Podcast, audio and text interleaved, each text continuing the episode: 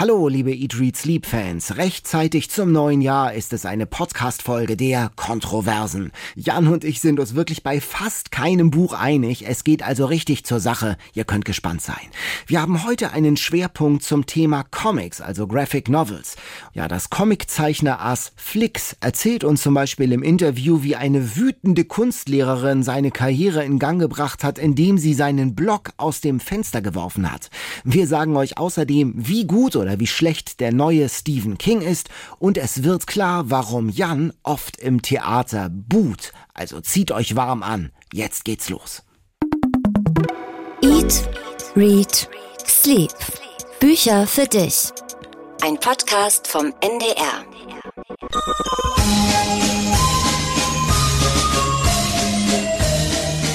Willkommen im neuen Jahr mit einer neuen Folge Eat, Read, Sleep und Daniel, extra für dich, dem Motto, dem musikalischen Motto eines der bekanntesten Charaktere von, erkennst du's? Nee. Stephen King. Ach, das war von Stephen das King. Das war Stephen okay. King. Das ist Pennywise, der Clown, ah, ja, ja, der mit dieser okay. Musik auftritt. Hat mit der Musik? Ah, okay, okay, okay. Das heißt, du hast den Film nicht gesehen? Ich habe den Film nicht gesehen. Hast das Buch genau. denn gelesen? Vor langer Zeit, ja. Pennywise, das sagt mir was. Das ist dieses, das Böse, der böse Clown. Pennywise ist wahrscheinlich der Gruselclown schlechthin. Das Monster aus Stephen Kings Roman S. Wir, das sind Jan Ehlert. Ich bin Daniel Kaiser. Wir sind Kulturredakteure beim NDR und wir lieben es zu lesen und zu essen und zu schlafen. Und ich habe natürlich lange gesucht, Daniel, da wir heute in der Bestseller Challenge über Stephen King sprechen, was ich koche und bin fündig geworden. Oha. Tatsächlich in bei dem Stephen King. tatsächlich bei Stephen King in dem Roman. Was befürchtest du? Äh, Schlimmstes natürlich. Aller, aller Schlimmstes. Ich hol's mal kurz rüber. Es ist groß. Die literarische Vorspeise. Eine große Vorspeise. Wunderbar. Sonst gibt's hier immer nur so Kleinigkeiten und Kekse und so ein Zeug. Ich hab hier, sehe hier schon einen tiefen Teller. Ich bin gespannt. Oh, eine große Schale kommt ja. Es ist Salat. Also vorsatzgemäß. Ich bekomme die ganze Schüssel mit dem Salat. Mit so Cashewnüssen. Dann sind da noch Äpfel drin. Und so ein paar Möhren. Äh, gibt es auch ein Dressing? Ach ja, ein Dressing gibt Das auch. Dressing steht extra noch dabei. Ah, Vorsatz trifft es ganz gut, denn der Salat, der vor dir steht, das ist die Ben Hanscomb Freiheitsdiät. Ben Hanscomb? Ist das jetzt so eine passiv-aggressive literarische Vorspeise? Nein, nein, nein, überhaupt nicht, überhaupt nicht. Im Gegenteil. Ich dachte mir, ich habe ein wunderbares Kochbuch gefunden. Castle Rock Kitchen heißt es. Mit verdammt guten Rezepten aus der Welt von Stephen King.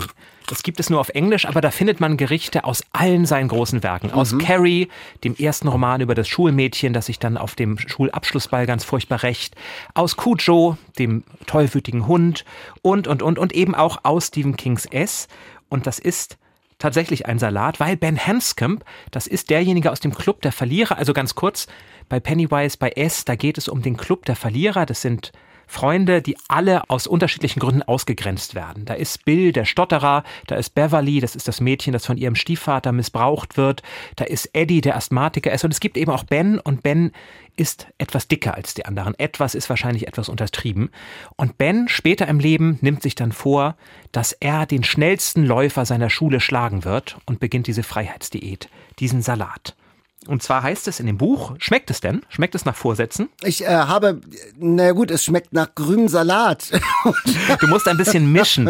Wie bei Stephen King ist ja unter der Erde, also unter so, dem Salat, das Eigentliche. Aha, was ist denn da? Ach ja, da sind tatsächlich, ist da auch noch Hähnchenfleisch oder sowas ist das, ne? Ja, sowas ähnliches. Ja, das war, aha, sowas ähnliches. Und das Dressing, das hat ja äh, eine sehr eigentümliche Konsistenz, das ist ja fast schon so ein Pudding. Moment, krieg ich gleich hier raus. Probiert ja, mal. Äh, Zitat des Buches währenddessen, während ich probiere. Ja, als meine Mutter dann eines Abends einen Salat aus Lattich, rohem Spinat, Apfelstückchen und Schinkenresten machte, aß ich davon drei Portionen und versicherte ihr immer wieder, wie großartig das schmecke. Obwohl mhm. ich mir aus Kaninchenfutter nie viel gemacht habe, fügt er noch ehrlicherweise hinzu. Und immerhin schafft es Ben Hanscomb, mit dieser Diät zu einem schlanken, schnellen, sportlichen Menschen zu werden. Das nützt ihm aber nichts, denn das Böse kommt trotzdem zurück. Ah, ähm, ja, äh, aber was sind jetzt diese Fleischstückchen? Schinkenreste ist, sind das ja nicht, ne? Ja, ich hatte überlegt, ob ich wirklich Schinkenreste nehme. Das ist jetzt Fleischersatz. Weil ich dachte, vielleicht ah. ist ein bisschen weniger Fleisch auch nicht verkehrt. Mhm.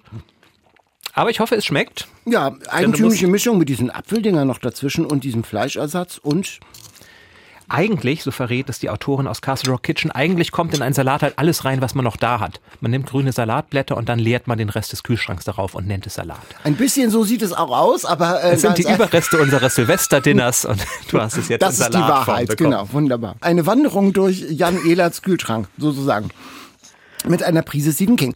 Ich habe mich ja unglaublich gefreut, als wir Stephen King, als mhm. ihr Stephen King gezogen habt. Bist du ein Stephen King-Fan? Ich bin jetzt kein großer Fan, ich habe tatsächlich nicht viel von ihm gelesen. Sie, da kann ich mich auch noch erinnern. Ähm, aber ich bin jetzt, du hast ja einiges von ihm gelesen. Ich habe viel, früher mhm. sogar fast alles gelesen, mhm. was es gab. Ja, insofern bin ich mal äh, ganz gespannt gewesen, auch inwiefern dieser große Name meine Erwartungen, die diesen, die diesen Namen umwehen, auch erfüllen kann.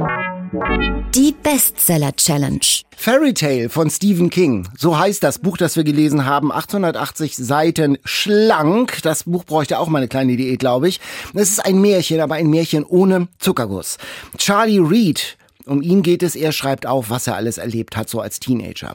seine Mutter ist beim Unfall ums Leben gekommen, sein Vater hat dann angefangen zu trinken, kriegt aber die Kurve dann lernt Charlie einen mürrischen Nachbarn näher kennen mit geheimnisvollen Goldvorräten und mit dessen Hund. Und dieser Nachbar verrät ihm auf dem Sterbebett ein unglaubliches Geheimnis. In dem Schuppen dieses Nachbarn im Garten befindet sich nämlich ein Portal. Stufen in eine andere Welt, eine Märchenwelt. Und da ist dann in dieser Märchenwelt von allem was dabei. Alice im Wunderland, Tribute von Panem, der Zauberer von Oz, Rapunzel, Ariel die Meerjungfrau, alle Märchen, Hollywood, Popkultur einmal in den Mixer. Und da gibt es auch einen Ort an diesem, in diesem Märchen, in dieser Märchenwelt, an dem man jünger werden kann. Und da geht der junge Charlie runter, um den kleinen alten Hund Radar, den er so lieb gewonnen hat, äh, von dem, von einem schmerzhaften Tod zu erlösen. Und dann ist man mittendrin im Kampf zwischen Gut und Böse, total archaisch, apokalyptisch, albtraumhaft, mit menschenfressenden Riesen, mit einer im Dunkeln leuchtenden Zombie-Armee. Ein teuflisches Regime hat die Macht im Märchenland übernommen, das Märchenland in seiner seiner Kralle. Das alte, gute Königshaus ist abgesetzt. Ein tödliches Grau hat fast alle Bewohner befallen. Und Charlie macht sich trotzdem mutig auf dem Weg mit Raider, mit dem kleinen Hündchen, um diesen wieder jung und gesund werden zu lassen. Und er wird immer wieder mehr, immer mehr Teil dieser Märchenwelt, spricht auch immer mehr wie diese Märchenfiguren. Und er wird letztlich zu so einer Art naja, Messias, Retter, äh, der das Zeug hat, diese Märchenwelt zu erlösen. Wird er es schaffen? Jan, auf der Stephen King Skala von 1 bis 10, wo steht der Fairy Tale? Ach, eine, eine stabile 6, würde oh, ich sagen. Ja es ist gar nicht so gruselig wie andere Romane. Also Stephen King ist für mich zunächst einmal ja der Meister des Horrors, Friedhof der Kuscheltiere. Mhm. Das war das Buch, von dem er selbst sagt, er hat solche Angst, dass er sich gar nicht mehr traut, das aus der Schublade zu nehmen und zu lesen, weil er es selber so unheimlich findet. Das hat mir Albträume beschert, nächtelang, als ich das gelesen habe. Oder auch in einer kleinen Stadt, das ist so einer meiner Lieblingsromane, wo der Teufel kommt und jedem genau das schenkt, im Tausch gegen die Seele, was er sich am sehnlichsten wünscht und damit unglaublichen Erfolg hat. Und dann fangen die Menschen an, eben um ihr Herzensstück zu kriegen, ganz viele böse Dinge zu tun. Also ein Autor, den ich mit Grusel verbinde. Und das kommt hier sehr, sehr, sehr spät, das Gruselige. Es ist eher, es gibt auch den anderen, die Verurteilten beispielsweise, wo zwei Gefängnisinsassen den Ausbruch planen, die weniger gruselig sind. Das ist mehr auf dieser Skala. Und es dauert, finde ich, sehr lange, bis das Ganze Fahrt aufnimmt. Also man muss schon ein großer Hundefreund sein, um die ersten 400 Seiten mit Freuden zu lesen. Und ich hatte sagen. aber gar keine Lust, irgendwie mich jetzt auf die Hundemetapher einzulassen, die es bestimmt auch bedeutet. Also es geht ja erstmal... Na, mindestens es, es 100 Hundemetaphern ja, genau. es vergehen ja 152 Seiten, bevor es in die Märchenwelt überhaupt geht. Es wird ja erstmal das Leben von Charlie geschildert. Diese ersten 250 Seiten finde ich aber eigentlich ganz schön. Das ist schon ein eigener Roman in sich. Aber dann diese Märchenwelt. Also ich fand fand es nicht wahnsinnig originell und ein bisschen lang und ein bisschen öde auch und redundant. Ja, der Hund ist schwach. Ja, Charlie, du sprichst immer mehr so wie die Märchenfigur. Das wird ja mehr als einmal gesagt. Und das Grau, das die Menschen wie eine Krankheit befällt, ist schon ziemlich bedrohlich. Und auch diese Wanderung durchs Märchenland, auch kein Page-Turner. Ich habe paar Sachen atemlos gelesen und ein paar Bilder. Da merkt man, dieser Stephen King, der hat Kraft, so Bilder zu erzeugen. Diese tote, abgemurkste Meerjungfrau, die da in diesem Wasserbecken, in diesem Tümpel da rumliegt und, und vermodert. Oder die Gladiatorenkämpfe mhm. am Schluss, wo es wirklich um Tod und Leben geht. Da war mal so ein bisschen so ein Rausch zu, ein Leserausch zu spüren, den ich auf diesen 800 Seiten hatte. Und ich zuckte auch manchmal zusammen, wie brutal diese Menschenfresser sind. Mhm. Also da wird das Dunkelste aus diesem Märchenstoff raus, rausgenommen. Ähm, aber insgesamt äh, war es so eine Variation von Dingen, die ich all schon mal gelesen oder gehört habe. Komisch, mir ging es ganz anders. Ich habe mich eher durch die ersten 250 Seiten, also gequält jetzt nicht, weil es ist ja eine nette Geschichte. Der Junge, der eine tragische Kindheit hat. Die Mutter kommt ganz früh bei einem Verkehrsunfall ums Leben und dann wird sein Vater Alkoholiker. Und dann trifft er diesen alten Mann, der als das Monster gilt und lernt das Monster kennen mit seiner Bestie, dem Hund und stellt fest, die sind ja ganz nett und er hilft ihm und er opfert sich wirklich auf, weil er ein Versprechen mit Gott, ein Pakt mit Gott hat, er will jetzt endlich etwas Gutes tun. Ich glaube, das kann man verraten, weil das auf den ersten ja. 50 Seiten alles ungefähr erzählt wird. Das ist eine sehr schöne Geschichte. Doch, das ist eine Geschichte über ja. Nächstenliebe, das ist eine Geschichte darüber, dass man seine Nachbarn nicht so schnell aburteilen sollte. Und dann kommt diese Märchenwelt natürlich etwas hoppla die hopp daher. Also man ahnt, da ist dieser Schuppen, da kommen komische Geräusche raus, da wird schon irgendwas sein, aber Wo dann gibt es diesen, genau. diesen kompletten Bruch plötzlich und wir steigen in die Märchenwelt. Aber ich fand, dann wurde es eben mehr doch ein ein Stephen King-Roman. Und natürlich kommt einem vieles bekannt vor, aber das fand ich so spannend, dass er, du hast es vorhin erwähnt, dass er sich überall bedient, dass das Rumpelstilzchen kommt, dass dann die Tribute von Pane kommen, diese Gladiatorenkämpfe, da habe ich auch genauso gesehen, wie Katniss Everdeen auf die Waffen zurennt, mhm, genau. um sich was zu sichern. Genauso wird das da beschrieben. Das fand ich schon spannend zu lesen. Und dann kommt eben doch dieses Grauen, dieses Urböse, was man sich nicht immer vorstellen kann, was man auch schwer beschreiben kann. Es schleicht sich dann langsam, aber vorsichtig doch in den Roman rein. Also ich fand, es hat dadurch wirklich Fahrt aufgenommen. Also mich hat das jetzt noch nicht als äh, Stephen King Die Hard Fan jetzt noch nicht so gerockt, dass ich jetzt ähm, das Gesamtwerk unbedingt aufkaufen wird. Aber du würdest sagen, Na, du bist ja auch so kein Die Hard. Nee, genau, nee, ne? eben, ja, genau. Also, aber das äh, würde, dieses Buch macht mich jetzt auch nicht so ein. Nein, es ist jetzt auch, mhm. es ist nicht sein Bestes, aber er greift darin auch so viele Themen auf, die, finde ich, für ihn typisch sind. Nämlich mhm. in der Unterwelt, da lauert immer das Böse. Das ist natürlich auch eine uralte Sage und die Hölle spielt da auch mit rein. Und auch hier geht man eben runter und unter der Unterwelt gibt es noch eine Unterwelt. Dann natürlich die Kinder wieder und das Böse, was in einem selbst lauert. Und das macht für mich Stephen King aus. Das ist eben auch die Geschichte von Needful Things in einer kleinen Stadt. Das Böse, das man nur rauslocken muss, indem man die richtigen Reize liefert, indem mhm. man sagt, komm, ich schenke dir das und dann wirst du zum Monster. Und das schwingt hier an an, dass auch Charlie immer wieder im Begriff steht, selber zum Monster zu werden, selber das Böse in sich rauszulassen. Da spüre ich den Stephen King, den ich liebe und mag. Fairy Tale von Stephen King, aus dem Englischen, aus dem Amerikanischen übersetzt von Bernhard Kleinschmidt, 880 Seiten bei Heine erschienen für 28 Euro. Haben äh, Jan Märchen in deiner Kindheit eine Rolle gespielt? Ich bin nicht wirklich sicher. Also natürlich kannte ich die Märchen. Es mhm. gab auch einen Märchenwald in Lübeck mit Figuren, da das sind stimmt, wir immer durchgewandert. Ich auch, ja genau, im Schatten der Marienkirche. Und genau, ich, ja. ich könnte, ich könnte, konnte als Kind sicher alle Märchen erzählen. Ich erinnere mich aber nicht, dass meine Eltern mir bewusst Märchen vorgelesen hätten oder auch, dass ich bewusst durch irgendein Märchenbuch geblättert hätte. Vielleicht ist das wirklich eher durch so ein Hörensagen, durch mhm. Weihnachtsschulaufführungen genau. zu mir gekommen. Also ich habe keine bewusste Erinnerung, dass Märchen eine wichtige Rolle gespielt haben, aber sie waren immer da. Und ich habe auch diese Brutalität, mir geht das ganz ähnlich, aber diese Brutalität, die ja Märchen auszeichnen, um die es ja auch in diesem Buch von Stephen King geht, ähm, diese Abgründigkeit, äh, welche, welche wahren Geschichten auch möglicherweise hinter äh, Märchen stecken, brutale Geschichten, das hat mich eigentlich nie schlaflos zurückgelassen, sondern mhm. ich habe das immer schon als überzogen äh, mit dem Wolf und der Großmutter und den eingenähten Steinen in den Bauch des Wolfes und so. Das hat mich eigentlich eher kalt gelassen. Äh, ich konnte damit ganz gut umgehen als Kind. Es gibt sonst auch noch den kleinen Prinzen für alle genau. anderen. das war ja, soweit zum Thema Märchen. Mhm. Sehr realistisch wird es in einem Buch, das du uns mitgebracht hast. Noch so ein Schinken, noch so ein Klopper. Ja, ich wollte sagen, also 880 hier. Seiten. Komm, Daniel, da können wir mehr. 982 Seiten. Die Liebeslieder von W.E.B. Dubois heißt dieses Buch von Honoré Fanon Jeffers. US-Amerikanerin, ihr erster Roman, den sie veröffentlicht hat. Und das war einer meiner absoluten Favoriten des Herbstprogramms. Denn wie lange haben wir auf den großen amerikanischen Roman gewartet? Und es hieß, Jonathan Franzen wird ihn schreiben, Philip Roth, Cormac McCarthy. Und dann kommt jemand, der eben kein alter weißer Mann ist, sondern eine nicht ganz so alte schwarze Frau und schreibt diesen Roman, nämlich eben Jeffers. Sie ist Englischprofessorin an der Universität von Oklahoma und in diesem Roman wirft sie wirklich die ganze amerikanische Geschichte in einen großen Schmelztiegel. Da gibt es die Ureinwohner, die Creek, da gibt es die schwarzen Sklaven, die ins Land gebracht wurden, die schottischen und irischen Einwanderer. Und es gibt eine Familie, die von Ailey Pearl Garfield, ein junges Mädchen, das wir in diesem Roman beim Heranwachsen begleiten und wie sie sich gegen die Tradition der Familie stellt und nicht Ärztin wird, sondern Historikerin und sich so auf die Suche nach ihrer Familiengeschichte macht.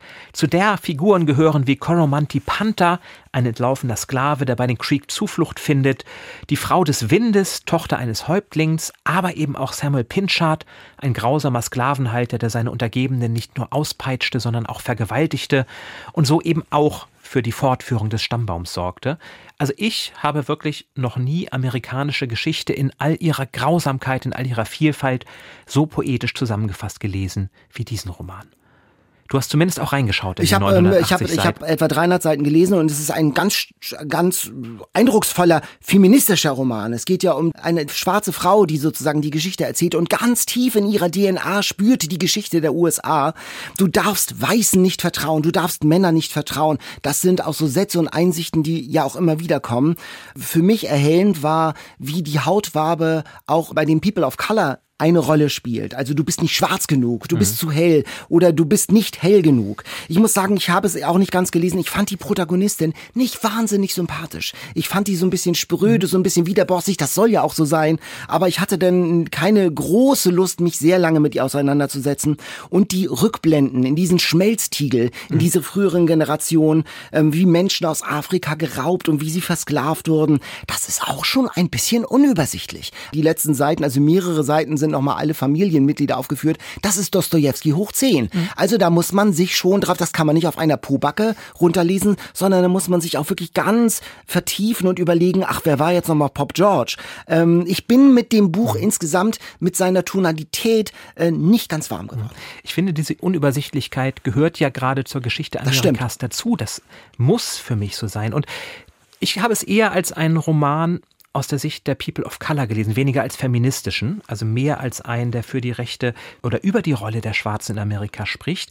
Dafür steht ja auch dieser Dubois, der im Titel erwähnt wird. Das war einer der wichtigsten amerikanischen Intellektuellen, der in den 30er Jahren übrigens auch Deutschland bereist hat und dort gesehen hat, dass bei aller Diskriminierung der Schwarzen in den USA in Deutschland eben mit der Diskriminierung und Ausgrenzung der Juden noch was ganz anderes passiert. Und die Texte von ihm sind gerade erschienen bei CH Beck. Kanntest du den vorher? Ich musste, ich habe den gegoogelt Nein, und dachte, das war und eine ganz das neue spricht es. Entdeckung. Und Ja, das, genau. das hat mich dann eben auch wieder auf mich selber zurückgeworfen, dass ich einen der wichtigsten Intellektuellen Amerikas, der solche Texte, so, die Texte musst du dir mal anschauen, die er geschrieben hat, der solche hellsichtigen Texte aus den 30er Jahren aus Deutschland schreibt, dass ich von dem noch nie gehört habe und wahrscheinlich von ihm noch nie gehört habe, weil es ein schwarzer Intellektueller war. Genau und so ist es, damit ja, das ist genau diese Geschichte für mich wieder stärker, weil sie eine andere Sicht Amerikas erzählt, aber eine, die viel mehr das heutige Amerika mir erklären kann, als es eine übersichtliche mit einer einzigen stringenten Familiengeschichte gekonnt hätte. Macht euch selbst ein Bild, ist bei 980 Seiten ja auch schnell gemacht und schaut rein. Ich kann es wirklich aus ganzem Herzen empfehlen. Die Liebeslieder von W.E.B. Dubois,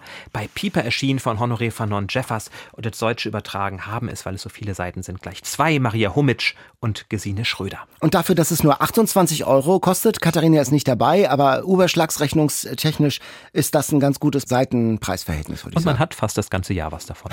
Das stimmt. Heute geht's ja nicht nur um die 850 Seiten Bleiwüsten, möchte ich sagen, sondern wir haben auch heute eine ganz andere sinnliche Qualität als Schwerpunkt. Wir wollen heute über Comics auch reden äh, als Schwerpunkt und über Graphic Novels. Und ich habe da eine, eine aktuelle Graphic Novel mitgebracht, die hat's mir ganz besonders angetan. Da geht es um ihn hier.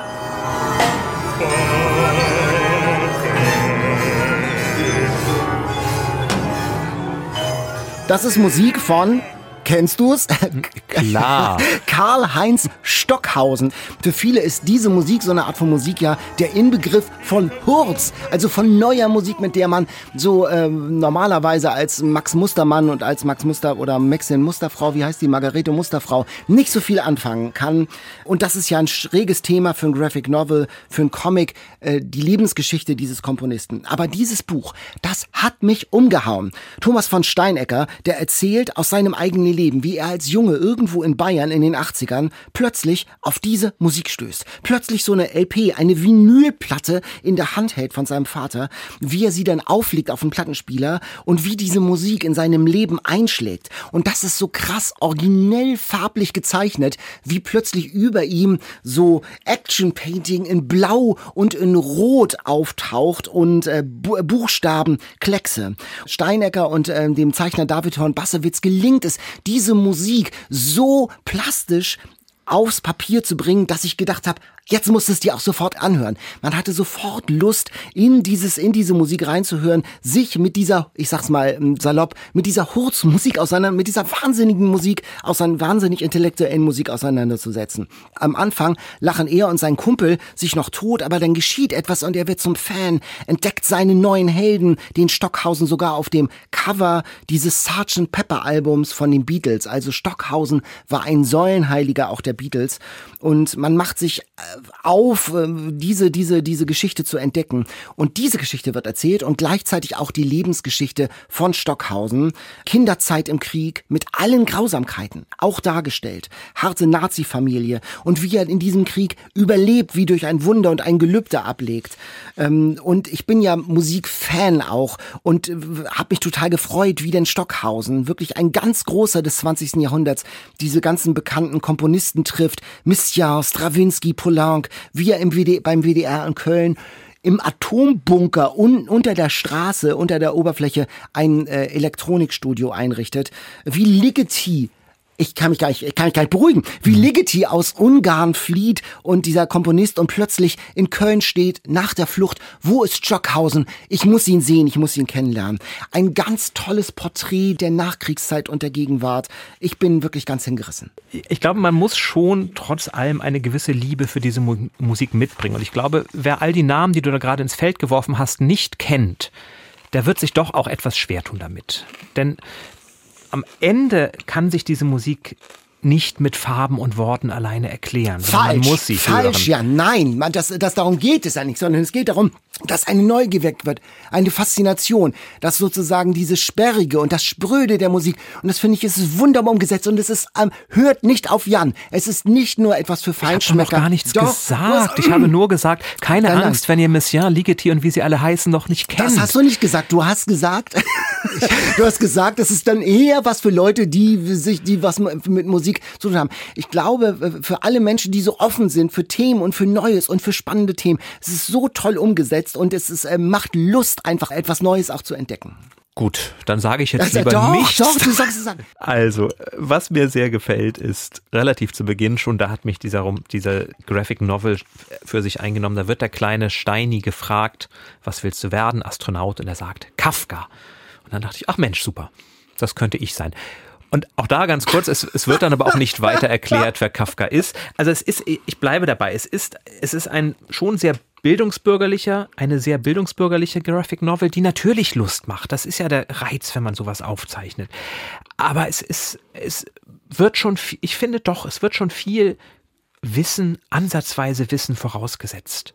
Das ist bei Stephen King doch ganz genauso. Ja. Wenn, wenn, natürlich, ja genau. Aber das ist ja auch kein bildungsbürgerlicher Roman. Es macht eben Lust, irgendwie Dinge zu entdecken. Und wenn man nicht weiß, wer Ligeti ist, das hat mich jetzt in besonderer Weise gefreut, weil Ligeti auch, also weil ich über den ein bisschen weiß und so. Aber man kann dieses Buch, diese Faszination, man bekommt ein Gefühl dafür, wie äh, Stockhausen, den man vielleicht wirklich nur einmal, dessen Namen man nur gehört hat, wie der ein, ein ganz wichtiger, ein Beethoven des 20. Jahrhunderts war. Darum geht es ja. Und ich finde schon, dass man man die Schwelle jetzt äh, nicht so hochsetzen, legen muss und sagen, das ist eine bildungsbürgerliche Graphic Novel. Das glaube ich wirklich nicht, sondern mhm. es ist eine ganz sinnliche, also mich hat das wirklich umgehauen. Es ist wirklich ein Meisterwerk und ich finde, das, äh, das kann man, das kann ich jedem meiner Freunde, dir würde ich es auch schenken, ja. Jan, und ich würde es allen, die auch im, im Tonstudio, die sich jetzt durch die Glasscheibe angucken, dem würde ich es allen schenken.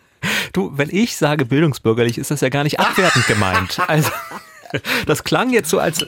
Nein, im Gegenteil. Man lernt viel, wie du sagst. Man bekommt Lust darauf, aber es ist eben schon etwas, da steigt man einen Kosmos ein, mit dem man sich dann noch auseinandersetzen muss. Und das bringt eben auch ein bisschen Arbeit mit sich, die man dann auf sich nehmen muss. Aber macht euch selber ein Bild, natürlich. Lest es, es sind schöne Bilder. Also wir kommen hier, glaube ich, zu einem schöne Bilder. Ja. Es kommt zu einem. also es ist auch schon allein der Unterschied, wie eher comichaft die. Jetzt habe ich mich an dieser Nuss verschluckt. Die Bilder sind übrigens, während du hustest, nutze ich die Chance, deswegen sind extra Nüsse drin. Die Bilder sind dann allerdings im Vergleich zu dem, was Stockhausen und Ligeti und wie sie alle hießen, machen, relativ leicht zugänglich, sage ich mal. Ähm, wir müssen nachher mit, mit unserem Gast auch darüber sprechen, was ist eigentlich der Unterschied, was ist ein Comic und was ist eine Graphic Novel. Mhm. Da müssen wir nochmal eine Griff, Begriffsbestimmung, glaube ich, noch äh, durchführen. Wir haben noch ein paar mehr Graphic Novels gelesen, um, um uns vorzubereiten auf unseren Gast, nämlich zwei Bücher. Sag mal bei Graphic Novels auch Bücher? Ich mache das einfach mal, es sind ja auch Bücher. Klar. Also zwei Bücher, die Flix, so heißt er, gezeichnet und geschrieben hat. Eines ist Faust tatsächlich nach dem Faust, also Goethes Faust. Und das andere ist das Humboldt-Tier. Und da begegnet man einem alten Bekannten, dem Marsupilami. Und Comic-Fans wissen jetzt, was gemeint ist. Spiro und Fantasio waren das. Franquin hat es gezeichnet. So ein Wesen, das ein bisschen wie ein Leopard aussieht, aber einen unglaublich langen Schwanz hat und damit viele lustige Abenteuer macht, mit diesem Schwanz quasi alles kann. Und dieses Marsupilami wird jetzt in einer Kiste wiedergefunden, die Alexander von Humboldt, der große Forschungsreisende, eingelagert hat, die 100 Jahre später oder so erst geöffnet wird und es lebt noch und ist in Berlin der 30er Jahre mit einem kleinen Mädchen zusammen, das bei einer Mutter, einer alleinerziehenden Mutter aufwächst und gemeinsam durchstreifen sie das Berlin und versuchen, die Kinder des Marsupilami wiederzufinden. Und eben auch der Faust, ein Klassiker als Comic adaptiert, da habe ich mich doch sehr an die lustigen Taschenbücher erinnert gefühlt, die das auch gemacht haben. Und es ist aber ein eine Faustgeschichte, Daniel, wo man natürlich erkennt, was die Vorlage war, wo er sich aber auch sehr, sehr viele Freiheiten nimmt. Gott, Allah, Buddha habe ich erkannt und der Teufel sitzen in einer großen Bürogemeinschaft im Himmel. Gott hat die wenigsten Follower, seine Aktien sinken, also wetten sie um einen Ramazzotti oder um zwei Kisten Ramazzotti, dass der Teufel Faust nicht auf Abwege bringen kann. So ist ungefähr der Einstieg. Und es ist, klar, wenn man Faust kennt, erkennt man vieles wieder, aber es ist auch, wenn man es nicht kennt, eine sehr unterhaltsame Geschichte. Ich habe schallend gelacht. Das ist so klug, das ist so witzig, das ist auf den Punkt. Äh, dieser chaotische Bürokomplex der Götter im Himmel ist der Hammer. Ähm, wie Gott und Mephisto mit Tricks kämpfen. Und dann Faust ist Heinrich Faust, ein Dauerstudent, also aus dem, aus dem echten Faust, habe nun acht studiert, bla bla, die ganzen Fächer. Und er ist Taxifahrer. Das ist so, das ist wirklich so lustig gemacht. Und Gretchen, Margarete ist die Tochter einer türkischen Familie. Die heißt Margarete, weil der Vater Fan von Margarete Schreinemakers war. Auf dieser Gag-Ebene funktioniert das so, so richtig gut. Und dann aber auch der Konflikt, also das Eigentliche, der Kern, der Pakt mit dem Teufel. Und Mephisto schließt diesen Pakt mit einem Nihilisten, der gar nicht an eine unsterbliche Seele glaubt, mit einem modernen Menschen.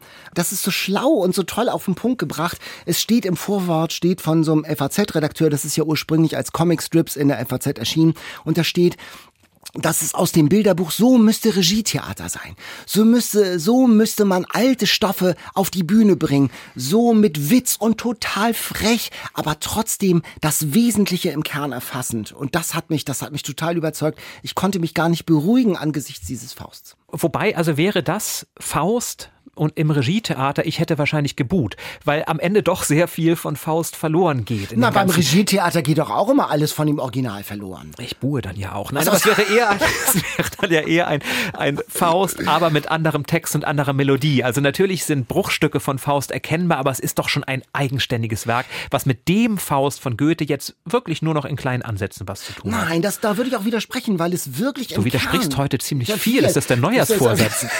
Diese zentralen Konflikte Konflikte auch im Faust zwischen Gott und Mensch und dem Sucher Faust sind doch total auch in dieser Graphic Novel zu lesen. Ja, nur dieser Heinrich Faust hadert ja nicht einen Moment. Er verkauft seine Seele sofort, er setzt nach einem ganz kurzen, scherzhaft gemeinten Aber sofort seine Unterschrift unter den Pakt und dann hat Mephistopheles schon gewonnen und Gott fällt sich Besseres als immer mal wieder einen plötzlichen Herztod ins Leben zu führen, damit er die Wette nicht verliert. Also gerade dieses Ringen, was bei dem Faust am Ende ja so, bei Goethes Version am Ende dazu führt, dass er wirklich sagt, O Augenblick, verweile doch. Dieses Hin- und Hergerissensein der Seele, das fehlte mir. Das hier ist eine andere Geschichte, das ist Faust unserer Jetztzeit, der eben, so wie wir auch möglicherweise bei irgendwelchen, äh, bei irgendwelchen allgemeinen Geschäftsbedingungen sofort unseren, äh, unsere Unterschrift runtersetzen, weil wir ja Netflix streamen wollen oder was auch immer. Also das ist ein sehr, sehr heutiger Faust. Das macht es lustig, das macht mhm. es aktuell, aber es hat mit dieser Zerrissenheit der Seele, mit dieser Suche, was die Welt zusammenhält, hat dieser Heinrich Faust, der Taxifahrer, wenig zu tun. Das sind mir heute viel zu viele Lesewarnungen von dir, Jan. Lest es, wenn ich ihr sage doch lest es. Ich sage doch lest es, aber verwechselt es nicht mit dem Faust. Okay, es ist ein gut. eigenständiges Werk. Es ist ein eigenständiges Werk. Aber große Sache von Flix und wir freuen uns, dass er heute bei uns zu Gast ist. Flix, Felix Görmann ist wahrscheinlich Deutschlands Comiczeichner Nummer eins, preisgekrönt, mit Preisen überschüttet. Schon sein erster Band 1998 war die Begegnung mit dem Klassiker Who the Fuck is Faust? Flix hat in Saarbrücken studiert, hat dann, das war wohl so sein Durchbruch in der FAZ, den Faust als Fortsetzungsgeschichte, als Comicstrip gezeichnet. Flix hat Comics ins Feuilleton gebracht, kann man sagen, in den Mainstream und wir freuen uns, dass er heute da ist. Heute zu Gast bei Eat, Read, Sleep. Hallo Flix. Hallo. Sag mal, du hast immer einen Stift dabei, habe ich gehört. Was hast du denn heute als letztes gezeichnet, eben gerade noch? Eine Einkaufsliste. Sehr prosaisch. Aber lustigerweise zeichne ich die manchmal wirklich, weil ich habe eine kleine Tochter, die noch nicht lesen kann. Und dann male ich immer die Sachen daneben, die ich aufgeschrieben habe, damit die will immer die Buchstaben wissen. Ja, dann kann die sich das so erschlüsseln und weiß dann an der Zeichnung, ob sie richtig gelesen hat oder nicht. Ah, super. Und, und was steht drauf auf dieser Einkaufsliste? Oder? Also heute haben wir drauf Mehl natürlich, Eier, Milch brauchen wir, weil wir wollen heute Eierkuchen machen, also ah. Pfannkuchen. Mhm. Und ähm, das ist bei allen sehr beliebt. Und weil das Nutella alle ist, äh, brauchen wir auch noch Schokocreme. Das zu zeichnen stelle ich mir schwerer vor. Aber du bist ja sehr erfahren mit Zeichnen. Hast du als Kind eigentlich auch schon gezeichnet? Ja klar, so wie alle Kinder. Also ich meine, das ist ja das Schöne, dass äh, diese, diese Selbstwirksamkeit mit dem Stift sehr früh in der Regel beginnt. Man nimmt das Ding in die Hand, reibt es drüber und es bleibt eine Linie. Ja, und das ist ja eine super Erfahrung als Kind, dass man was schaffen kann. Und das macht man ja lange weiter und dann wird irgendwann aus den Strichen die ersten Figuren, die Kopffüßler und irgendwann Tiere und dann, was weiß ich, Pferde, Menschen. Und oft hört das dann so auf, ja, bei mhm. Kindern äh, meistens so im Schulalter, wenn dann so im Kunstunterricht gefordert wird, was man genau zeichnen soll. Und ich bin ganz froh, ich habe irgendwie bis heute nie aufgehört äh, zu zeichnen. Warst du denn auch gut im Kunstunterricht oder warst du so ein anarchischer Freigeist abseits der Regeln? Ähm, es hat in der Schule nicht so gut im Kunstunterricht geklappt. Also äh, ich erinnere mich, dass einmal, das muss so in der achten oder neunten Klasse gewesen sein, meine Kunstlehrerin meinen Zeichenblock aus dem Fenster geworfen hat, weil Was? ihr Bild äh, wirklich nicht gefallen hat. Ich sagte, er ist furchtbar. Und ich sagte, nein, ist es nicht. Doch. Und dann nahm sie es, um es mir zu beweisen, dritter Stock, Schulgebäude, flog der Block auf die Straße und ich war tatsächlich ein bisschen geschockt. Und ich glaube, wenn ich kurz darauf, also das sprach sich so rum, kurz darauf meldete sich dann die Schülerzeitung bei mir und fragte, ob ich nicht was für sie machen wollen würde. Ich glaube, wenn die das nicht gemacht hätten, vielleicht wäre das so ein Moment gewesen, tatsächlich mit dem Zeichnen aufzuhören. Irgendwann sind dann ja aber auch Geschichten entstanden. Also nicht nur Zeichnung, sondern wirklich Geschichten. Und du wurdest bekannt mit einem Klassiker mit Who the Fuck is Faust, also dem deutschen ja. Klassiker eigentlich. Ist ja nun nicht gerade der leichteste Stoff, den man sich als Debüt suchen kann. Warum? Ja, das ist ehrlich gesagt auch ein großes Glück gewesen. Also, das, also mir war die Größe des Werkes damals nicht bewusst. Also ich habe Faust natürlich im Deutschunterricht behandeln müssen, wie so viele andere auch, und hatte immer so eine eigene Vorstellung davon, äh, wie man das alles auch verstehen könnte. Und das war natürlich nicht so gefordert im Unterricht, sondern man sollte natürlich bestimmte Merkmale und so weiter, wie es halt in der Sekundärliteratur steht, rausarbeiten und hinschreiben. Und ich habe dann noch was anderes dazu geschrieben, das fiel dann so ein bisschen durch und dann sagte mein Banknachbar, ja, dann schreib doch deinen eigenen Faust. Ja, so, ein bisschen so, meh, meh, meh. Und dann dachte ich, ja, meh, meh, meh, mache ich auch. und dann habe ich mich wirklich hingesetzt, also so im, im Abitursjahr und habe angefangen, so meine eigene Faustgeschichte zu schreiben, so wie ich den verstehe. Und habe dann einen Comic draus gemacht, wo ich das große Glück hatte, dass der tatsächlich veröffentlicht wurde im, äh, im Eichborn Verlag damals, also das war 1998. Mhm. Also überhaupt als gerade mal mit Abitur in der Hand ausgestatteten Jugendlicher ein, ein, Buch zu veröffentlichen in einem ernstzunehmenden Verlag, das war schon ein Riesending. Und das hat mir irgendwie sehr früh klar gemacht, dass Zeichnen ein Beruf sein kann. Und dann der Faust-Comic-Strip in der FAZ. Waren da aber nicht die Oberstudienräte auf den Barrikaden danach? Ähm, ja, zum Teil schon. Also äh, man muss sagen, ich habe das dann Jahre später eben, da habe ich den Faust nochmal gezeichnet, weil halt diese Jugendversion doch noch, naja, man wird ja besser mit den Jahren, sagen wir mal so. Ja, man lernt ja zum Glück dazu. Und dann konnte ich den dort nochmal machen. Und es war toll, weil ich einen Stoff gesucht habe, wo man eben, den man so in, in Episoden veröffentlichen kann und wo man nicht permanent erklären kann, wer da gerade spricht. Weil also zumindest bei den FAZ-Lesern kann man voraussetzen, dass sie Faust weitgehend kennen und dann eben auch wissen, dass die Figur mit den Hörnchen auf dem Kopf, das ist Mephisto, ja, der Gegenspieler ist Gott oder eben, wenn es Faust heißt und der Mann mit Heinrich angesprochen wird, dann wissen die, ah, das ist Faust. Und so können die sich dann von Strip zu Strip äh, durch, die, durch die Story hangeln, auch wenn die eben in der Jetztzeit mhm. angesiedelt ist und nicht äh, zu Zeiten Goethes. Mhm. Jetzt hast du ja viele Zitate aus dem Original Faust da auch drin eingesetzt. Viele Figuren tauchen auf, nicht alle. Bei einigen, Valentin der Bruder wird zum Beispiel zum Bruder von Margarete mit türkischem Namen. Aber wo hast du gesagt, wenn ich an den Faust gehe, das muss drin sein, das ist das, was es im Innersten zusammenhält? Zwei Dinge. Also ich finde, es gibt einer, äh, einerseits, was das alles so auslöst, die Wette zwischen Gott und Mephisto.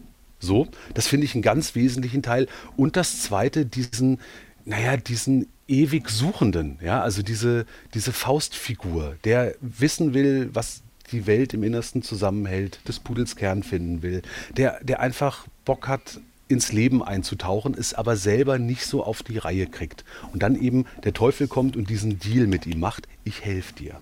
Ja, ich gebe dir das, was du haben willst und dafür hm, kriege ich deine Seele. Und ich glaube eben, dass man heute vielleicht sogar viel leichter oder viel eher bereit ist, seine Seele zu verkaufen, weil sie so, ja, so wenig gegenständlich ist. Das ist so ein bisschen wie die Daten im Internet. Man gibt die gerne weg, wenn man dafür das bekommt, was man äh, gerne haben möchte. Und man begreift erst sehr viel später, was man da gemacht hat. Mhm. Und Klassiker dann als Comics, als Graphic Novel. Graphic Novel, das klingt so wie die fancy Variante von Comic. Äh, kannst du uns helfen? Gibt es da einen Unterschied? Mm, also Graphic Novel ist erstmal ein reines Modewort. Das Wort Comic ist in Deutschland nicht so positiv besetzt wie in anderen Ländern. Ich glaube, das hat einerseits damit zu tun, weil Comic an Komik erinnert, also ja, an etwas Lustiges und man erwartet, dass es eben auch lustig sein soll und man dabei verkennt, dass Comic ein Medium ist, also so wie Film oder Roman ja, also, und da gibt es auch eine riesige Bandbreite an Themen, die man damit behandeln kann. Eben nicht nur lustige Sachen. Aber mhm. das ist noch nicht ganz in der Bevölkerung durchgedrungen. Aber da, wir arbeiten dran. Dabei gibt es ja auch eine lange, lange Comic-Tradition und auf die beziehst du dich ja auch immer wieder. Also nicht nur, dass du das Masopilami von Franquin in deinem äh, Comic oder deiner Graphic Novel, das Humboldt hier nimmst, sondern da gibt es Anspielungen. Da erkennt man Walter Trier, den Zeichner von Erich Kästner, da erkennt man E.O. Plauen, der diese Vater- und Sohn-Geschichten gemacht hat, Spiro und Fantasio natürlich. Also welche Comics Na, sind dir so wichtig, dass sie unbedingt auch vorkommen sollen? Naja, man darf ja nicht vergessen, dass wir in Deutschland den Urvater des Comics beherbergen, nämlich Wilhelm Busch. Mhm. Also was der mit Max und Moritz und den anderen Knittelfersen alle äh, geschaffen hat und diese Kombination aus Wort und Bild, das sind die ersten reinen Comics. Das ist fantastisch. Viel von dem, was er als grafische Lösung gefunden hat, also wenn Lehrer Lempels Pfeife so explodiert, genau diese Speedlines findest du heute in allen Mangas wieder, aber Busch hat es halt schon gemacht. Mhm. Nur, es hieß halt nicht Comic. Aber nun bist du ja auch Dozent. Was macht also einen guten Comic, eine gute Graphic Novel aus? Was muss man mitbringen? Also es gibt ja so verschiedene Ansätze, wie man sowas machen kann. Eher äh, so einen künstlerischen, poetischen Ansatz und ich bin eher so auf der erzählerischen Seite. Also ich möchte gerne eine gute Geschichte haben, die fesselt, die möglichst leicht zugänglich ist und dass die Geschichte eben so gebaut ist, dass man quasi über die Seiten gleitet. Also dass man von Bild zu Bild getragen wird und man keine, keinen Moment hat, wo man stolpert, wo man irritiert wird, sondern dass die Geschichte sich einem so erschließen kann. Ja, also dass man ganz leicht eindringen kann, um eben sich seiner Begeisterung dafür hingeben zu können. Wir hatten gerade hier eine Kontroverse, möchte ich sagen, Jan und ich, über eine ganz aktuelle Graphic Novel, nämlich über die von Stockhausen, der Mann, der vom Sirius kam. Ja. Äh, Und- äh, wo, wo ist da äh, der Punkt, wo man drüber streiten kann? Das ist doch ein fantastisches Buch. Ich finde es ja auch. Und es ist doch auch was für jeden, oder? Man muss doch nicht wissen, wer Legiti ist, oder? Ah, also das ist ein interessanter Punkt. Ah, nein! Weil, pass auf, pass auf, pass auf. Das ist, ein ist wirklich ein interessanter Punkt. Weil ich habe das Buch im Regal stehen sehen und im ersten Moment nicht zugegriffen. Und dann sagte mir jemand, das musst du lesen, das ist super. Und ich dachte, ah, Stockhausen kenne ich noch aus dem Musikunterricht, Zwölftonmusik oder äh, sowas in der Richtung. Ähnlich ja. wie der Faust. Ne? Ja, ja, oh, ich weiß nicht. Ja, und dann habe ich gedacht, aber wenn derjenige mir das sagt, dass das gut ist, dann lese ich das und ich habe es wirklich, es sind ja irgendwie knapp 400 Seiten, ich habe das in einem Rutsch durchgelesen und war begeistert, weil es ist ja immer ein ganz großes Problem, Musik, die man nur hört, in Bildern darzustellen. Und das ist hier in dem Fall ganz fantastisch gelungen. Die Unglaublich, Lebens- ja. ja, die, die Lebensgeschichte ist spannend. ähm, ich konnte mich dann auch an Ligeti und die anderen Musiker aus, dieser, aus dem Stockhausen-Umfeld so grob erinnern und fand das super, das endlich mal zu begreifen. Also das äh, Buch hätte ich in, mir in der Schule gewünscht, als es um dieses Thema ging. Exakt, ich- genau so. Pass auf. Genau, ja, genau. Aber, aber, und mein einziger Kritikpunkt an Nein. der ganzen Sache ist, dass ich mir überlegt habe, ich würde die gerne ähm, weitergeben. Ja, also ich würde die gerne äh, verschenken, zu Weihnachten verschenken, an Freunde weitergeben und habe überlegt, wem könnte ich das geben? Und das ist tatsächlich nicht so einfach, weil Stockhausen ich will nicht sagen, klingt wie Stock im Arsch, aber es ist etwas schwergängig. Ja, und ich glaube, der Titel alleine verschreckt Menschen. Und das ist so schade. Also man hat die Hürde zum ersten Comic, wo man Leute für begeistern muss, und dann auch noch den Namen Stockhausen, wo man nicht sofort, sagen wir mal, äh, ja, so fancy Gefühle hat. Also das Und- Thema, das Thema ist sperrig, aber doch nicht die, die, die Graphic Novel. Ähm, Nein, das, nein, äh, nein, genau, nein, nein, genau, nein, genau. der Ja. Einstieg, Ja. der Einstieg, der Einstieg. Und da muss man ein bisschen Starthilfe leisten. Also ich glaube, wenn da Fans, so begeisterte Menschen wie du und ich, bereit sind, ja, wie, so die Ladekabel auszuschwingen, um von unserer Batterie an deren Batterie die anzuschließen, um zu zeigen, dieser Motor kann laufen. Und dann werden die merken, das ist ein Riesending, das ist super. Und ich freue mich, und das ist selten, auf Band 2. Also Daniel hat das Ladekabel ganz kräftig geschwungen heute. Da werden sicherlich einige Fans dazukommen. Ich bleibe dabei, es kann nicht schaden, ein bisschen über Ligeti und Messiaen schon zu wissen oder über Stockhausen. Dann macht es vielleicht sogar noch mehr Spaß. Oder Aber- aber das halt ist doch- an. Aber ganz ehrlich, das ist doch immer so im Leben. Ja, also Ja. immer wenn du so ein bisschen mehr weißt, sind Dinge ein bisschen lustiger oder ein bisschen interessanter. Ist ja auch Das beim Faust wie- so, genau. Ja. Ja, Auch beim Faust so. Du kannst das lesen, ohne den zu kennen und dann hast du einen schönen Einstieg. Aber natürlich schmunzelt man mehr über die Doppelbödigkeiten, wenn man was kennt. Ja, das ist ja so. Und ähm, äh, viel wichtiger ist es ja eben die, also nicht zu sagen, oh, das macht nur Spaß, wenn man es kennt, sondern Mhm. zu sagen, ähm, das funktioniert auch, wenn man es nicht kennt. Mhm. Ja? Da, und dann stell dir mal vor, irgendwann später hört man noch mal was darüber und denkt so, ich weiß schon was darüber, aus einem Comic. Wie cool ist das denn bitte? Ist das tatsächlich auch so ein bisschen dein Ansatz, die Klassiker zu erzählen? Ja. Hast du auch deshalb gesagt, du machst jetzt auch Münchhausen und Don Quixote und die Klassiker, um sie vielleicht auch anderen zugänglich zu machen, die jetzt vor 1300 Seiten Cervantes erstmal zurückschrecken? Ah, mh, also äh, ich bin nicht so sehr Pädagoge. Also ich mache eigentlich viele Dinge einfach nur aus Spaß. Also ich mag diese Bücher selber sehr gerne und habe gemerkt, dass die heute so gewisse Schwierigkeiten haben. Ja, also die bringen halt eine Hürde mit. Also beim Faust sind es die Reime, bei Cervantes ist es die Sprache und die Länge und die Wiederholung. Bei Münchhausen ist es auch ein bisschen so mh, die, die Struktur, also die einfach der heutigen Erzählstruktur nicht mehr entspricht. Ja?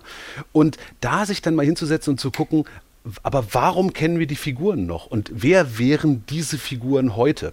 Welchen Klassiker würdest du denn unglaublich gern noch einmal zeichnen? Oder hast du vielleicht sogar schon damit angefangen? Etwas, wo ich mich seit Jahren mit rumtrage, aber noch nicht den finalen Zugang gefunden habe, ist Moby Dick. Ich finde Moby Dick auch so ein Buch, was man liebt und hasst und ähm, wo man sich so, also wo jeder kennt das Bild von dem weißen Wal und dem knurrigen Kapitän, ja, aber dass das vielleicht auch eine Art Liebesgeschichte sein könnte. ja, zwischen den beiden ähm, oder eine Art Geschichte von verschmähter Liebe und Stalking. Ähm, das wäre ein moderner Ansatz, den man haben könnte und man müsste nicht so viele Schiffe zeichnen. Da gibt es auch, da gibt es ja schon Graphic Novel, mindestens eine. Ne? Also, ja, ja, ja, ja. Ähm, also die, eben Adaptionen gibt es schon, mhm. aber eben nicht in der Art und Weise, wie ich sie mir vorstelle. Äh, nämlich ähm, nicht eine Bebilderung des Textes, sondern eben eine Neuerzählung. Also die Motive zu nehmen, die Charaktere zu nehmen, auch Zitate einzubauen, aber so, dass sie einen neuen Zusammenhang ergeben und ein neues Bild auf den alten Stoff bringen. Hm. Und genau dieses, also über den Tellerrand schauen, ist ja das, was gute Literatur kann. Egal jetzt ob mit Bildern oder ohne Bilder, als Graphic Novel oder nur als Novel. Hauptsache, es ist eine gut erzählte Geschichte. Ja, das, das, ohne Mist, da stimme ich voll und ganz zu. Im Kern geht es immer wieder um die Geschichte. Also, äh, wenn, wenn mir jemand nichts erzählen will, dann soll er es lassen. Dann soll er bitte kein Buch schreiben, egal ob mit Bildern oder ohne. Aber wenn er eine Geschichte hat, dann bitte, bitte machen und ich habe so Bock, das zu lesen. Und ich hoffe, du hast auch noch Bock, viel, viel zu zeichnen und zu schreiben. Wir freuen uns auf Moby Dick und was da sonst noch so kommen mag. Wenn es dir an Klassikern ausgeht, ruf mich an. Ich habe da noch so eine ganze Regal, ein ganzes Regal voll, was auch nochmal erzählt werden könnte. Wir freuen uns auf jeden Fall auf das, was noch kommt. Wunderbar, vielen Dank. Vielen Dank. Was soll ich sagen, Flix? Es war uns ein Fest. Ähm, alles Gute und wir freuen uns auf die Stalking- und Liebesgeschichte mit dem Wal. mit einem Wal. Mit einem Bis Wal. dann. Bis dann. Tschüss. Bis bald. Tschüss. Tschüss. Okay, Daniel, ich gebe dem Stockhausen noch eine Chance. Vielleicht liegt es bei mir wirklich daran, ich bin kein Comicleser. Ich sehe dann die Bilder und denke, das sind ja schöne Bilder, aber so what? Also ich möchte die Bilder wahrscheinlich bei mir selber im Kopf entstehen lassen, deswegen hadere ich so ein bisschen damit. Aber ich habe es trotzdem gern gelesen so und man kann nicht genug Werbung für Stockhausen machen. Darauf können wir uns einigen. Also nach einem Gespräch mit Flix, wie man da nicht sofort zu einer Graphic Novel äh, greifen möchte. Aber das heißt, bei dir hat es dann nach den äh, lustigen Taschenbüchern, nach den Peanuts, äh, war dein Ende mit, mit, mit gezeichneten Bildern? Nein, ich, ich lese Comic Strips. Ich lese unglaublich gerne äh, Marco Wickling und Bernd Kissel, die mhm. Känguru-Comics, die ja regelmäßig auf Zeit online erscheinen. Die gucke ich mir eigentlich jeden Tag an. Aber ich würde jetzt nicht mehr zu den großen Graphic Novels greifen. Erst recht dann nicht, wenn sie Geschichten erzählen, die ich eigentlich schon kenne. Also es ist eine tolle Idee, Faust zu erzählen, aber ich würde wahrscheinlich doch lieber Faust lesen. Ja, aber es ist ja wie auch mit den Verfilmungen zum Beispiel. Es werden ja mal andere, es sind ja eigene Werke. Also eben. es geht ja eben nicht nur um eine. Und das, das ist doch ganz spannend, sich mal mit anderen Perspektiven auf diese Klassiker ja, ja, ja, absolut. Mhm. Nur, nur auf meinem normalen Lesestapel kommt es nicht kommt vor. Es aber nicht ich, ich verstehe genau. es und das, was wir uns für diese Folge angeschaut haben, das macht wirklich Lust auf mehr und vielleicht werde ich jetzt hin und wieder doch mal eine Graphic Novel in meinen Lesestapel schmuggeln. Ja, Mission accomplished. Super. Die All-Time Favorites. So, Daniel, ich habe aber, du wirst es nicht glauben, ich habe bei den All-Time Favorites eine Graphic Novel mitgebracht. Ja. Hin und wieder lese ich eben doch welche. Wunderbar. Und eine habe ich vor einiger Zeit schon gelesen, die sich mir sehr eingeprägt hat. Maus heißt mhm. sie. Und das hat überhaupt nichts mit Mickey Mouse zu tun, sondern es ist von Art Spiegelman, einem Zeichner, der dafür als bisher einziger Comicautor überhaupt den Pulitzerpreis 1992 bekommen hat. Es ist die Geschichte des Vaters von Art Spiegelman, Wladek. Und Wladek war polnischer Jude und war im KZ in Auschwitz. Also schwerer Stoff für eine Graphic Novel. Und Art Spiegelman hat mit seinem Vater gesprochen, hat ihm die Lebenserinnerung erzählen lassen und hat diese gezeichnet. Und man sieht, Ganz viele Tiere, ganz viele Tiermetaphern tauchen mhm. hier auf. Die Juden sind als Mäuse dargestellt, daher der Obertitel Maus. Die Nazis, die SS-Offiziere sind Katzen. Dann gibt es noch die Franzosen, die Hunde sind. Dann gibt es noch die Polen, die Schweine sind, was in Polen für großen Ärger gesorgt hat. Da war das Buch dann zwischenzeitlich verboten. Und ganz viele andere Tiermetaphern tauchen auf. Und so steigt man ein in dieses Grauen von Auschwitz. Also da gibt es tatsächlich Szenen, die gezeigt werden, wo die Mäuse in der Gaskammer stehen. Da gibt es Szenen an der Rampe, wo sie selektiert werden. Also all die Bilder, die man äh, aus Dokumentation vor Augen hat, aber durch diese Brechung, dadurch, dass es natürlich eine Zeichnung ist, wird das Grauen trotzdem greifbar, aber es ist eine gewisse Distanz da, die das Ganze ja, gleichzeitig schwer und dann doch wieder erträglicher macht. Und so erzählt Spiegelman eben diese Geschichte auf zwei Ebenen. Auf der einen Seite ist es die Überlebensgeschichte seines Vaters, aber es ist eben auch eine Annäherung an seinen Vater. Er, der Sohn, der versucht, mit ihm ins Gespräch zu kommen. Das beginnt mit einer ganz berührenden Szene. Er ist ein kleiner Junge, er ist hingefallen beim Skaten und seine Freunde sind abgehauen und dann sagt er seinem Vater, unter Tränen, meine Freunde haben mich im Stich gelassen und der Vater zum ersten Mal bekennt er was aus seiner Vergangenheit, sagt, ach, Freunde, weißt du, was Freunde sind? Steck dich zusammen mit ihnen für eine Woche ohne Essen in ein dunkles Loch und dann weißt du, was Freunde sind. Und da tut sich dieser Abgrund schon auf der mhm. Generation. Also ein wirklich erschütterndes, aber wirklich großartiges Buch. Maus von Art Spiegelman. Das wäre mein Alltime favorite ja, im Bereich das ist Graphic wirklich, Novel. Äh, ganz stark. Es ist ein, ein Klassiker der Graphic Novel Literatur. Schon jetzt, die gibt es ja noch nicht so lange, diese Graphic Novel Literatur, mal abgesehen von William Bush. Aber das äh, sollte man tatsächlich, äh, wenn man Graphic Novels mag, gelesen haben und im Regal stehen haben. Sorgt wieder auch aktuell für Diskussionen in einigen Bibliotheken. In den USA ist es verbannt. Also mhm. es sorgt auch heute noch ähm, unter diesem Verfolgungsaspekt und äh, über Faschismusaspekte mhm äh, hin für Diskussionen bis heute. Ich habe auch einen Klassiker der Weltliteratur mhm. mitgebracht, nämlich Dostojewskis Verbrechen und Strafe, also früher Schuld mhm. und Sühne, als Graphic Novel. Und da kann man natürlich sagen, ich höre Jan, Jan Kafka Ehlert fragen, wie kann man eine solche Tiefe und Kleinteiligkeit auf 700 Moment, Seiten in eine Moment, Graphic Novel bringen? Moment, ich fühle mich missverstanden. Nein, also und ähm, natürlich kann man das nicht. Und es wird wieder eine neue, eine andere Geschichte erzählt. Und der Franzose Bastien Lucia, der hat das geschafft, das zu erzählen, diese Geschichte. Die Geschichte von Rodion Raskolnikow, diesem armen Studenten, der so diese fiese alte Pfandleiherin ermordet. Und die Graphic Novel, die wählt aus aus wichtigen Szenen. Das ist auch extra im Vorwort nochmal betont, es ist nur eine Auswahl, es ist ein besonderer eigener Blick und das ist hier etwas anderes und es geht um mehr als nur eine Bildergeschichte zum Buch. Wieder die Wut, die Verzweiflung, die soziale Ungerechtigkeit in den Gesichtern steht, der Mord, das Gewissen, die Lüge, die, die Gesichter der Trinker, in St. Petersburg. Das ist alles so stark gezeichnet, dass es einen eigenen Sog entwickelt. Diese matten Bilder der Lebenswelt im St. Petersburg des 19. Jahrhunderts mit Hunger und Armut. Man riecht das alles. Ich fand, das war ein ganz, eine ganz starke Ergänzung zu, ähm, zu Schuld und Sühne, zu Verbrechen und Strafe von, von Dostoevsky. Man sollte das Buch dennoch lesen. Bastien Lucia, Verbrechen und Strafe. 160 Seiten hat diese Graphic Novel. 25 Euro bei Knesebeck erschienen.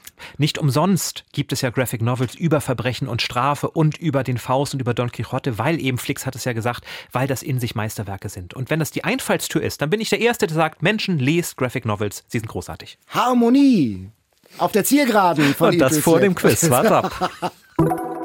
Das Quiz. Jan reibt sich schon wieder die Hände zum nein, Schluss. Nein, nein, nein, nein, du doch, weißt doch, Neujahrsvorsatz, nur Fragen. Nachdem ihr beide, ihr beide in unserem Eat, Read, Sleep Newsletter gesagt habt, das Schlimmste für euch, die größte Herausforderung waren meine Fragen, habe ich gedacht, das kann ich besser. Es wird noch herausfordernder. Ah, wenn Deshalb ihr das übrigens nicht bekommen habt, abonniert gerne unser Newsletter unter ndr.de-eatreadsleep. Da erfahrt ihr immer ein paar Hintergründe über das, was wir neben dem, was wir im Podcast erzählen, sonst noch so machen. Meine erste Frage, äh, eine Fingerübung für dich, Jan. Comics haben ja auch die Grammatik geprägt. Ja. Seufzt, stöhnt. Erika Fuchs. Ist das deine Antwort? Ist das deine Antwort? Äh, Leider, nein, falsch, nein, falsch, nein, falsch. Das war nur ein, ein laut ausgesprochener Gedanke. Erzähl weiter. Äh, wie nennt man diese Grammatikform? Seufz, stöhn, ächz. Ist es ein Superlativ, ein Diminutiv oder ein Inflektiv? Es ist ein Inflektiv und eingeführt hat ihn Erika Fuchs. Ja, es, angeblich hat es den auch schon vorher gegeben, aber man bringt ihn mit Erika Fuchs, äh, die Übersetzerin, der Texterin der lustigen Taschenbücher der alten Mickey Mouse und Donald Duck Geschichten in Verbindung und man nennt es deshalb auch manchmal Erikativ. Genau, seufzt, stöhn, ächz. Klatsch, klatsch. So, mal schauen, ob ich für dich auch klatsche. Ich habe auch eine Graphic Novel Frage. Mhm. Der Franzose Stéphane Nuet schreibt bereits seit 25 Jahren an einer Graphic Novel. Hat er sich nämlich vorgenommen, eines der großen Werke der Weltliteratur als Graphic Novel umzusetzen. Um welches Werk handelt es sich, mit dem er sich 25 Jahre schon beschäftigt? Ist das Moby Dick? Ist das auf der Suche nach der verlorenen Zeit? Oder ist das sämtliche Romane über Georges Simenons Kommissar, oh Gott, wie heißt denn der nochmal? Der ist Maigret. es nicht. Maigret heißt der. Der ist es nicht. Ich würde denn sagen, es ist bestimmt auf der Suche nach der verlorenen Zeit. Klatsch, klatsch, klatsch. klatsch es klatsch, ist tatsächlich klatsch. auf der Suche nach der verlorenen Zeit. 1998 hat er angefangen Wahnsinn, mit diesem ja. Projekt, hat mittlerweile acht Bände veröffentlicht. Im Knesebeck Verlag kann man die nachlesen und hat sich jetzt aber entschieden, dass er aufhört und es nicht vollenden wird, weil die Rechnung zwischen noch verbleibender Lebenszeit und noch bevorstehender Arbeitszeit nicht gut ausging. So hat er es gerade in einem Interview erzählt. Einer der Väter, der Urväter des Comics war der Niedersachse, wir haben es gehört, Wilhelm Busch. Das ist aber noch nicht die Frage Ach, gewesen. Immer, immer deine Zusatzfrage. Max und Moritz, die beiden Jungs mit den Streichen, dem Schneider Böck, dem spielen sie auch einen Streich. Welchen Streich haben die beiden ihm gespielt? Schneider, Schneider, Meck, Meck, Meck. Äh, ba, ba, ba, er rennt auf die Brücke. Ja. Ricke, Racke, Ja. voller Tücke, in die Brücke eine Lücke. Genau, und es, dann ich. fällt er- Und dann fällt er in den Fluss. Wahnsinn, genau. Zusatzfrage. er war dann ja patschnass, der, ähm, der Ja. Böck. Äh, wie hat seine Frau ihn wieder warm und trocken gekriegt? Ich glaube, es war ein Bügeleisen, ja, das sie auf ihn draufpackt. unglaublich, oder? ja, also nicht Busch ist ja einer meiner Säulenheiligen tatsächlich. Also das, die habe ich gelesen. Hoch ist hier Frau Böck zu preisen, denn ein heißes Bügeleisen auf den kalten Leib gebracht hat es wieder gut gemacht. Also ich kann mir nicht vor, also entweder ist das wirklich ähm, äh, etwas surreal oder die Bügeleisen damals waren noch nicht so leistung, leistungskräftig. eher so ein Wärmflaschen-Approach. Nicht nachmachen, Kinder. So, ich habe auch noch eine Frage, die sich auf Stephen King bezieht. Stephen King hat das Buch, du hast es vielleicht gelesen, drei Autoren gewidmet. R.E.H., Robert E. Howard, H.P.L., Howard Phillips Lovecraft und E.R.B., Edgar Rice Burroughs. Letzterer hat eine literarische Figur erschaffen, die heute weit über das Genre der Fantasy-Literatur hinaus bekannt ist. Welche Figur stammt von Edgar Rice Burroughs? Und das, ähm, Ich habe ein Multiple Choice, ja. Ich, ich dachte, ich wollte dir nur so. Also, Edgar Rice Burroughs hat erschaffen A. Conan den Barbar, B. Winnetou oder C. Tarzan. oh, ah, Ja, es ist, man kennt ihn. Ich kam jetzt nicht mit ähm, Kafkaesken Sachen. Also okay, Winnetou würde ich jetzt sagen, das, ist, das war doch der Typ Karl May. Und dann würde ich sagen, äh, können wir Conan. Das ist also äh, popkulturell würde ich sagen, wenn du sagst über die Genregrenzen hinaus, würde ich ja fast sagen, es ist eher Tarzan, weil Conan, da verbinde ich jetzt wirklich nur diesen Film mit. Also ich wäre jetzt fast für Tarzan. Es ist Tarzan. Robert E. Howard hat Conan den Barbar erfunden, also der andere. Ja. Und Tarzan reist aber tatsächlich, es gibt viel mehr als diese eine Geschichte, die man kennt, Tarzan im Dschungel und seine Jane, sondern es gibt auch eine Tarzan-Geschichte, wo in eine unterirdische Welt zum Beispiel geht. So ähnlich wie bei Fairy Tale. Also Tarzan hat es in viele, viele Welten geschafft, aber diese Urgeschichte, die er sich ausgedacht hat, die ist mittlerweile ein Klassiker, nicht nur der Literaturgeschichte.